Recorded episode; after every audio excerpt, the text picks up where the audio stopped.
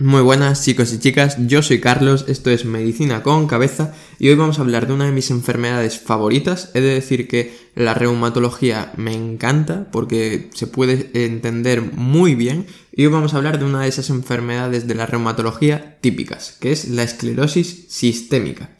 Y como siempre vamos a responder a nuestras cinco preguntas. Primera de ellas, ¿en qué consiste? El nombre ya te está diciendo una pista, pero es una enfermedad crónica en la que va a haber fibrosis de la piel y de otros tejidos con sus respectivas consecuencias. Esclerosis, más o menos, es un sinónimo de fibrosis sistémica. Todo. Es decir, vas a tener una fibrosis de todo el cuerpo.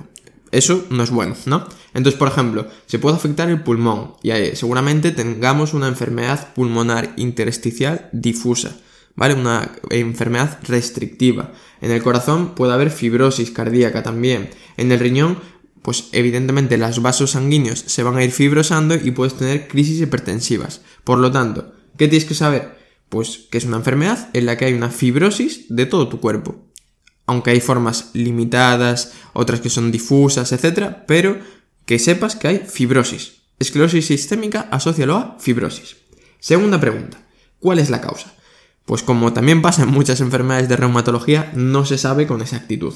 Sí que se sabe que el sistema inmune probablemente esté involucrado porque se han detectado anticuerpos, ¿no? Pero no se sabe cuál es el mecanismo exacto. Lo que sí que está claro es que por diversos motivos la piel y los tejidos van perdiendo elasticidad y se van fibrosando.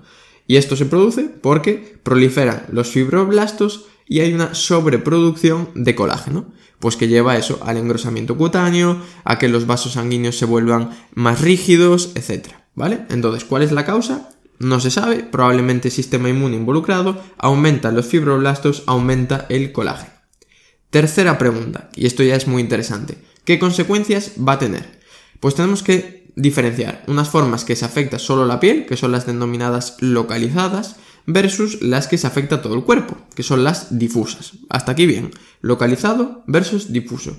¿Qué pasa? Que dentro de las difusas también hay una subdivisión. Son las zonas limitadas, ¿vale? Que van a ser las que estén limitadas a determinadas zonas del cuerpo y las zonas y las difusas generalizadas, ¿vale? Entonces ya sabes, las generalizadas van a ser las que se afecte todo, ya te lo está diciendo el nombre, ¿no? Dentro de las limitadas, por ejemplo, tenemos el típico o que probablemente te suene síndrome CREST, ¿vale? C-R-E-S-T. Y son siglas de calcinosis, vas a tener calcinosis en tu cuerpo, vas a tener fenómeno de Raynaud, que acuérdate que es lo de que los dedos se ponen blancos, azules, rojos, etc., ¿vale? Esófago aperistáltico, es decir, no vas a tener peristalsis, por lo tanto vas a tener dificultad para la deglución, esclerodactilia y telangiectasias, ¿vale? Eso es dentro de la forma difusa, es decir, que se afecta a todo limitada, tienes el síndrome CREST. Luego tienes la generalizada, ¿vale? Que aquí ya vas a tener cosas de todo el cuerpo y de órganos más grandes, por ejemplo. Vas a tener crisis hipertensivas por afectación del riñón. Y esto es muy importante porque antiguamente las crisis hipertensivas eran lo que condicionaba una mayor mortalidad de la esclerosis sistémica. ¿Qué pasa? Que luego aparecieron los IECAS, inhibidores de la enzima convertidora angiotensina, y con ellos se controla bastante bien la crisis hipertensiva, por eso ya no es la principal causa de mortalidad de la esclerosis sistémica. ¿Qué más podemos tener? Pues evidentemente tendremos bloqueos cardíacos, miocardiopatías, vamos, que se puede afectar todo el cuerpo. Entonces, limitadas, síndrome CREST, generalizadas, pues todo, eh, crisis renales, de hipertensión, bloqueos, etc.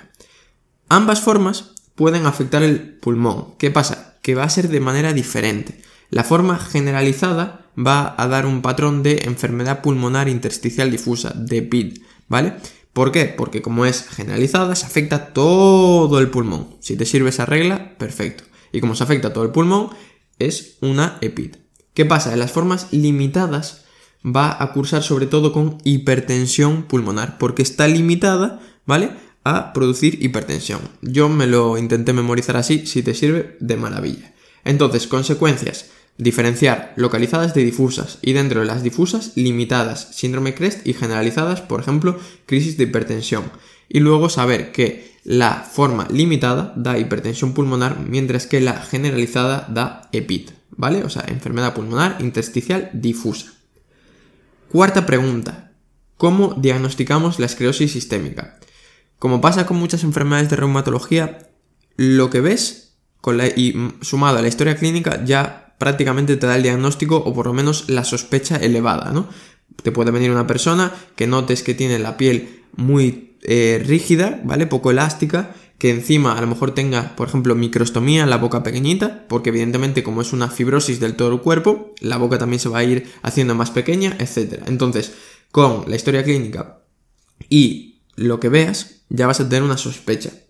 A mayores podemos hacer una analítica en la que nos encontraremos determinados autoanticuerpos. Por ejemplo, los anti-SCL70 son típicos de la forma difusa generalizada. Los anticentrómeros son típicos de la forma difusa limitada. ¿Cómo me acuerdo yo de esto?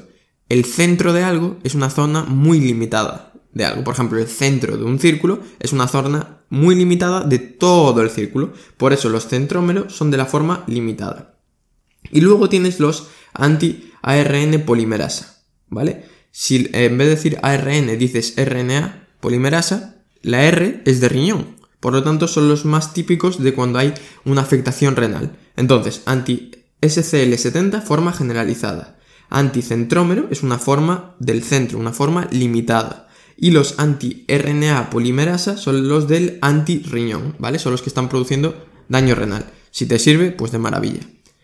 Otras pruebas que te pueden ser de mucha utilidad, sobre todo para valorar eh, el daño pulmonar, pueden ser, en el caso de la forma limitada en la que hay hipertensión pulmonar, pues un ecodoppler, y en el caso de que quieras valorar si hay una enfermedad pulmonar intersticial difusa, lo más útil es un TAC de pulmón, ¿vale? Entonces, diagnóstico, historia clínica, buscar los determinados autoanticuerpos y luego para valorar los pulmones, ecodoppler o bien TAC, ¿vale?